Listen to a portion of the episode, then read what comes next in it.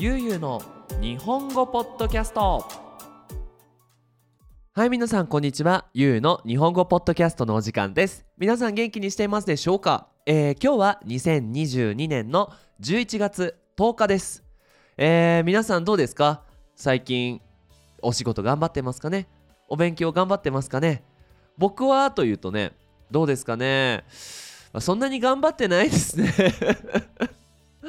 まああのグループレッスンのね量が少し少なくなってきてちょっとプライベートレッスンが増えてきてでも自由な時間をたくさん取るようにしました。あのまあ、3週間4週間だから1ヶ月くらい前ですね。ちょっとまあ心があんまり元気じゃなかったので、まあ、ニディアさんにね結構休んだ方がいいよって言われて。でまあそれからまたね仕事の量をいっぱいにすると、まあ、ちょっとねまたたくさん休まなきゃいけないのは良くないのでね。えっ、ー、と今ちょっとの のんびり 今のんびり毎日を過ごしていますけども皆さんもねあの体の健康もそうだけど心の健康ねあの気をつけてください。あのこの間ね YouTube のコメントを読んでいたらすごく嬉しいコメントを見つけましてね。あのー、いや今僕は東京に住んでいてすごく一人で寂しいと。でそのゆうゆうの日本語ポッドキャストを聞くのはもちろん日本語の勉強もあるけどなんかゆうのポッドキャストを聞いてると一人じゃないっていう気持ちがするんですよ。だから頑張って聞いてますっていうコメントを読んでね。あーなんか僕みたいに毎日大変だなって心が辛いなって思う人もなんかポッドキャストでねお手伝いできてる救えることができるんだなと思っていやこれからも頑張ってポッドキャスト撮っていこうと思いましたけどもはい。あのね、まあ、全然またテーマは変わるんですけど今日ねニディアさんはあの、まあ、ニディアさんのお母さんがやっている会社のお手伝いで、まあ、グアダラハラにあるすごい大きいね展示場なんだろうな日本でいう東京ビッグサイトとか幕張メッセとかなんか大きいイベントをやるようなところだよ。アニメのイベントやったりね。で、まあ、そこでまあ、あのニディアさんの会社関係のイベントがあるっていうことでね朝6時に起きてでニディアさんを車で送りに行ったんですけど家から出るとですねもうすごく寒くて。僕さずっとほとんど毎日家にいるからさなんか気温ってそんなに変わんないんですよ部屋の中って。まあちょっと涼しいかなくらいだなって思ってたんだけどや今日朝家から出てびっくりするぐらい寒くて、まあ、寒いって言ってもね気温15度くらいなんですけど。そう寒くていやー秋だなと思って。もうねすっかり夏が終わって秋になってるなーなんてね思って。僕好きなんですよ。あの季節が変わるなってこう季節が変わってるなって感じるのすごく好きなんです。なんかテンション上がるんですよね。皆さんはどうでしょうか。ということで今日ねそうだと。もう日本でもねもう秋真っ盛り。ねもうすごい。今めっちゃ秋ですよね、うん、もう秋が終わって冬になる手前かな。ということで今日は前回じゃないけど前にやったポッドキャスト夏の風物詩。つまり夏を感じられるものや景色の秋バージョン。秋の風物詩というテーマでポッドキャストを撮っていきたいなと思います。皆さん何を見ると何を食べると何を聞くと秋を感じますかね？はい。そして僕と同じですかね？まあそんな気持ちで聞いてくれたら嬉しいなって思います。それではよろしくお願いします。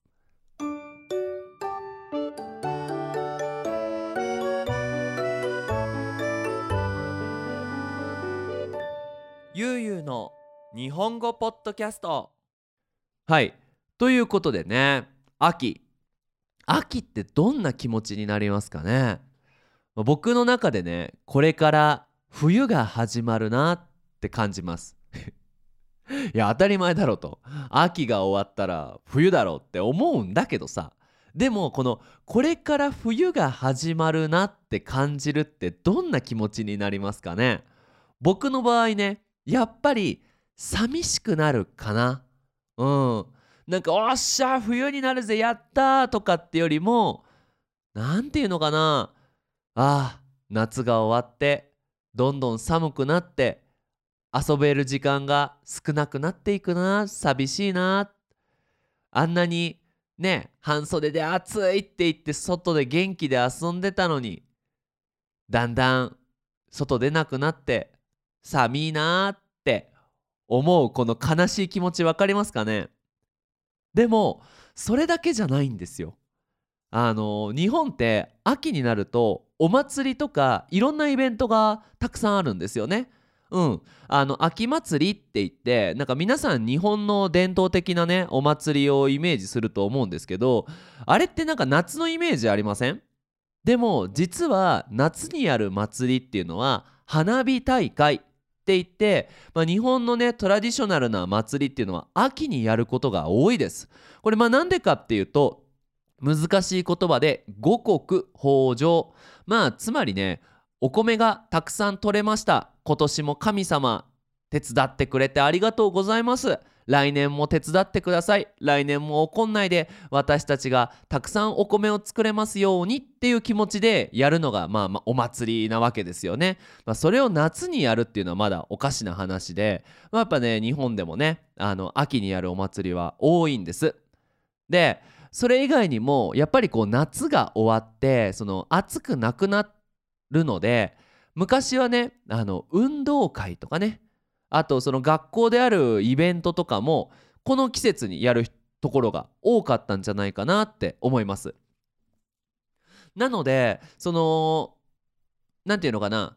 寂しい。友達とたくさん遊べなくなって寂しいっていう気持ち。ちょっと寒くなるっていうので寂しいっていう気持ちとあなんかでもこれからいろんなイベントもあるなっていうこうワクワクな気持ちがなんかすごいうまく混ざり合っていてなんか特別な気持ちになる季節になるんじゃないかなって思います。そしてねやっぱ日本も世界的にもそうですけどやっぱり12月ってビッグイベントがあるお祭りですよね。お祭りじゃない。ビッグイベントがある月ですよね。ねあのー、キリスト教関係の国だったらクリスマス。ですし、まあ、日本だったら年末年始ね1年の終わりと始まりね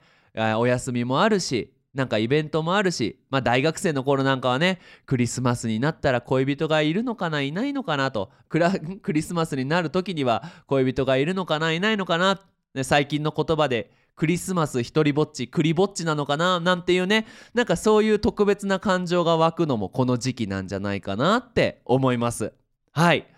さあということでそんな秋なんですがまあそれの秋を感じられるもの3つ今日も用意してきました。はい。えー、と皆さんとね答え合わせしていきたいなと思うんですが、えー、1つ目は花です。はい。日本で秋を感じられる花2つあります。これ僕にとってなので、まあ、みんなにとって違っててもいいと思いますし一概に、まあ、日本人がねこの花を見ると秋を感じるっていうわけではないとは思うんですが僕にとっては、えー、とまず1つ目は彼岸花という花です。えー、とこの彼岸花ってねあの赤いお花でなんだろうなすごくねスペシャルな形のあの花をしているんですよ。でえー、と僕のね住んでいた埼玉県の入間市っていうところにあの川があるんですけどで僕はその学校に行く途中にその川を通ってね毎回学校に行っていたわけですよ。でまあその道を通るとその川の脇にね彼岸花がいっぱい咲いていてうんなんかこう学校2学期ねは、えー、ごめんごめんごめん、えー、と9月からね学校が始まってちょっとこう夏休みテンションで学校に行っていた時期が終わって涼しくなってくるとあ彼岸花が咲いてくるなっていう感じですね。あのぜひねこの彼岸花結構スペシャルな花だと思いますのでインターネットでどんな形なのかなって調べてくれたら嬉しいです。はい。そしてもう一つは金木犀というお花です。これは高い木に咲く本当に小さいオレンジ色の木かわいいねお花でこれすっごくいい香りがするんですよ甘いね金木犀の香りがするんですでその金木犀の香りを嗅ぐとねあーなんか秋だなっていう風に感じるんですよまあ皆さんもちろん聞いたことあると思うんですが日本日本じゃない人間にはねいろんな形で記憶をすることができる、まあ、システムがあるわけじゃないですか。ね例えばみんな単語を覚えるとかさ書いて覚える。ねえーと、友達の顔を見て覚える。とかね、えー、食べて味を覚える。なんていうのもできるらしいんです。まあ、できるんですが僕もできますけどね。えーと人間の記憶で一番記憶力がいいもの。そして記憶のちょっと今日難しい言葉多いな。解像度。その覚えたものが本物とどれくらい違うのか。解像度が高ければ高いほどそれがクリアに鮮明にしっかりとこう覚えられてるってことなんだけど記憶の解像度がすごく高いらしいんですよね。ねまあみんなもさそのあれ？この香水の香り聞いた聞いた嗅いだことがあるな。この匂いどこで嗅いだっけな。あ大学の友達の何々さんだ。みたいな。うん。あると思うんですけどない？あると思うんですけど、えー、僕はねこの金木犀の香りを嗅ぐとねいろんな思い出が思い出せるんですよ。でなんでかっていうと僕が大学生の時そして子供の時に住んでいたおばあちゃんの家に、まあ、庭があるんですけどその庭にね、えー、金木犀の木が植わっていたんですね。であの、まあ、大学生のねある日曜日ですよ。ねおばあちゃんがね1階のまあなんていうのかな、まあ、ベランダじゃないんだけど、まあ、テラスに出てね。であ今年も金木犀の香りがかけてよかったわ。っていうねフレーズを毎年毎年言うんですよ。でだからそれがねすごくこう鮮明にねなんだろう。こう頭の中にねもう本当にフル HD カラフルにこうメモリーされていてね。うんそれを聞いてよかったなっていう気持ちとまあなんか寂しいなっていう気持ちなんか複雑な気持ちでばあちゃんがその今年も金木犀の香りが嗅げてよかったわっていうのをねあの言っていたのを覚え思い出します。うんまあ、最近ね全然日本に秋に帰ってないので、まあ、金木犀の香りもなかなかね嗅ぐことができないんですけども、まあ、来年あたりねかなり時間もできると思いますので、まあ、ぜひ1年日本に帰ってねまあその金木犀の香りも嗅ぎたいなって結構ね日本に帰ってやりたいことリストのね上位にあるこの金木犀の香りですね。はい。皆さんはこの秋をこうイメージさせる花とかありますかね？ぜひあったら、えー、コメントで書いてくれると嬉しいです。そしてあのポッドキャストの途中なんですけどもあのー、お知らせを一つさせてください。今ですね、えー、このゆうゆうの日本語ポッドキャストでは、えー、 Discordのチャンネルを作りました。はい。えっ、ー、とまあ無料で入ることができます。そしてまあ世界中のね人が集まって日本語で会話をしたり日本語の日本語を話すお友達を作れればなと思って作ったのがね、まあ、きっかけなんですけども、えー、とそこにですねポッドキャストとか YouTube でそのテーマがアップロードされた時にですねえー、とこういうね今日だったら彼岸花とか金木犀の写真とかねエピソードをちょっとあのー、貼ります。なのでまああのー、ぜひねこのポッドキャストが100倍いや200倍いや300あいいですね。はいすみません。あのすごく楽しくなると思いますので Discord を持っている人はぜひぜひあのこのポッドキャストのね概要欄説明のところから、えー、リンクをクリックして Discord チャンネルにサーバーか Discord サーバーに入ってくれると嬉しいです。はい。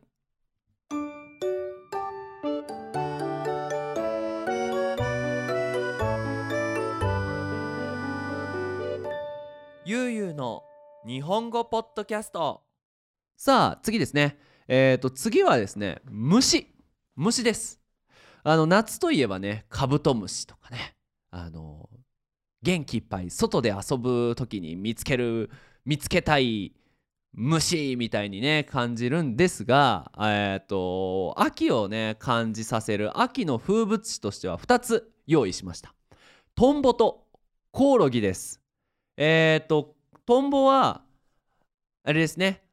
秋になると飛んでいる赤い虫ですね。英語だとドラゴンフライだったっけ？うん。やっぱねその赤とんぼといえば学校から帰る途中の道でね。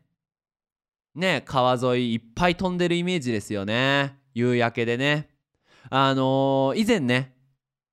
ポッドキャストで赤とんぼっていうポッドキャスト撮りましたけども夕焼け小焼けの赤とんぼ。ねえ秋の夕方真っ赤な空と真っ赤な赤とんぼっていうのはねもう本当にザ秋ですよね。日本人が想像するもうこれだっていう秋だと思います。もちろん僕もそうです。であとそれとねもう一つコオロギもそうですね。あのコオロギはクリケットだっけね。あのちょっと茶色くて見た目気持ち悪いけどすごく綺麗な音が出る。虫ですよね。うん。あのー、夏はセミ昼間セミが鳴くけどだんだんねこう夏から秋にこう変わっていく中で夜にも音が聞こえるようになるんですよね。うん。ね、夜になるとコオロギの音が聞こえるようになってくるとああもういよいよ夏も終わりだな秋が始まるな。そしてねやっぱ秋の夜っていうのは長いですからあのねみんなは読書の秋とかさあの食欲の秋食べる秋みたいに言いますけど家で過ごす時間が長くなりますからね。コオロギの音を聞きながら昔は僕は勉強はせずにね漫画「ワンピースばっかり読んでましたね。皆さんは秋の夜何したいですかね？今今僕はゲームしてますね。昔から変わんねえな。うんみんな人間なんてねそんなに変わんないからあのー、ねもちろん頑張ることもいいですけどね、楽しんでください。何言ってるか分かんないけど。うん、そう、このね、セミと、セミじゃない、えっ、ー、と、赤とんぼとコオロギ。これがね、僕が夏を、あ秋を感じられる、えー、ね、2つの風物詩です。そして最後になりますが、えー、空と木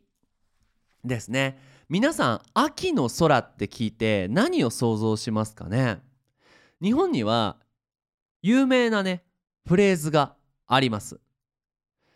天高く馬こゆる秋。はい。天高くっていうのは空が高い。馬こゆるっていうのは馬が太る秋。ということで秋になると空が高くなるんですよ。これわかるかな？あの夏の雲ってさすごく低いところにあるんだよね。でそれが秋の雲ってすごく薄くてうわなんか高いところにあるなってこう見た目でわかるんだよね。あれ不思議ですよね。うん。よくねやっぱ秋になるとみんな「あー今日も空が高いな」って言いますけども皆さんの国ではそういう表現するのかな空が高いって。ね。まあそのね高い空を見るとすごく気持ちが良くなりますよね。やっぱり秋ってさどうしても雨がたくさん降る。そして雲がいっぱいある。これも素敵なんだけど秋になるとね雨が少なくなってね雲が薄くなってすごいこう秋秋晴れって言いますけど乾いたね。すごい気持ちのいい日が続きますよね。うん。そしてねあのだんだん周りの木が茶色くなっていきますね。うん。これがねメキシコにはなくて日本にはあるいいとこの一つなのかなって思うんですけどね夏はもうすっごい緑が強い緑がねあのー、強い緑の葉っぱがねある木がたくさんあるんですけどそれがだんだん茶色くなっていき黄色くなっていき赤くなっていってでもう晩秋もう秋の終わりになるともうそれがみんな茶色になって落ちていくと。それが素敵ですよね。この高い青い空と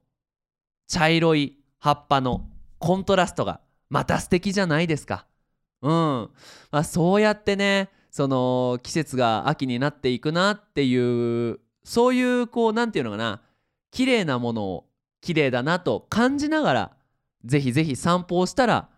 ね日本の生活楽しくなるんじゃないかなって思います。うん僕なんかねこの空と木でよく覚えてるエピソードが一つありまして、えー、と11月になるとですね僕の住んでいる入間市ではあの航空ショーって言って自衛隊ねあの戦う人たちあ自衛隊の飛行機のショーがあるんですよ。あの戦闘機って言ってねあのミサイルとかこうババババンっていう飛行機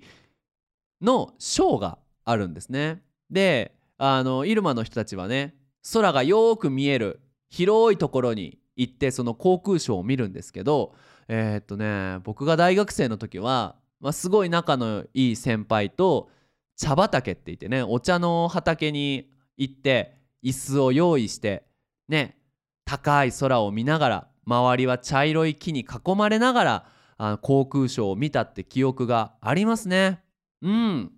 すごい涼しくてねちょっと肌寒いくらいでねあのあったかいコーヒーなんか飲みながら航空ショーを見た記憶がありますけども。はい、まあ、今日はねこの3つのこの金木犀彼岸花花虫トンボとコオロギそして景色、えー、空と木の夏秋の風物詩を紹介しました。あのね日本に住んでいる皆さん是非ね毎日すごく大変でなかなかねその友達と遊びに行ったりあのスペシャルなイベントをねパーティーに行ったりするなんていうのは難しいとは思うんですけど楽しみ方ってね本当にいろいろあると思うんですよ。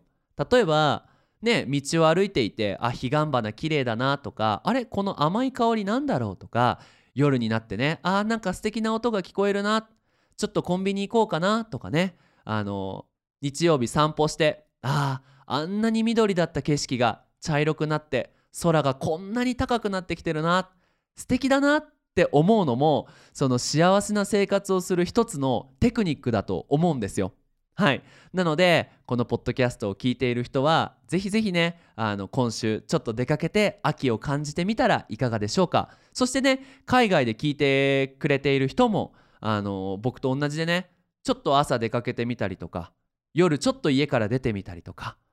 秋って何だろうなとかねあの南半球ね南に住んでいる人たちはもうすぐ夏ですよね。これから夏が始まる。ね景色に何が違いがあるんだろう。何の違いがあるんだろうとかね。まあそういう風に毎日生活して季節を感じて生きてくれたら生活してくれたらなと思います。はい。さあ今回のポッドキャストいかがだったでしょうか？かなり噛んじゃったね。やっぱりね人間はねロボットじゃないのでよく言いますけどあのスラスラ話せる人なんかうまく話せない日もちろんネイティブでもありますからね皆さんも日本語がうまく話せなくても気を落とさずに悲しくならずにあのリラックスして肩の力を抜いて勉強を続けていってください。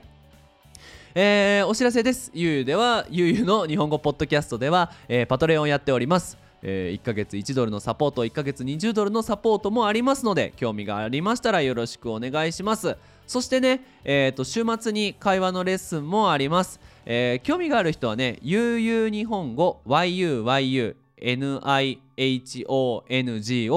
はい、アットマーク Gmail.com までクラスのインフォメーション欲しいです、教えてくださいっていうメールを送ってくれましたら送りますので、えー、ぜひぜひよろしくお願いします。はい。ということで皆さん引き続き日本語の勉強頑張ってください。それじゃあまたねバイバイ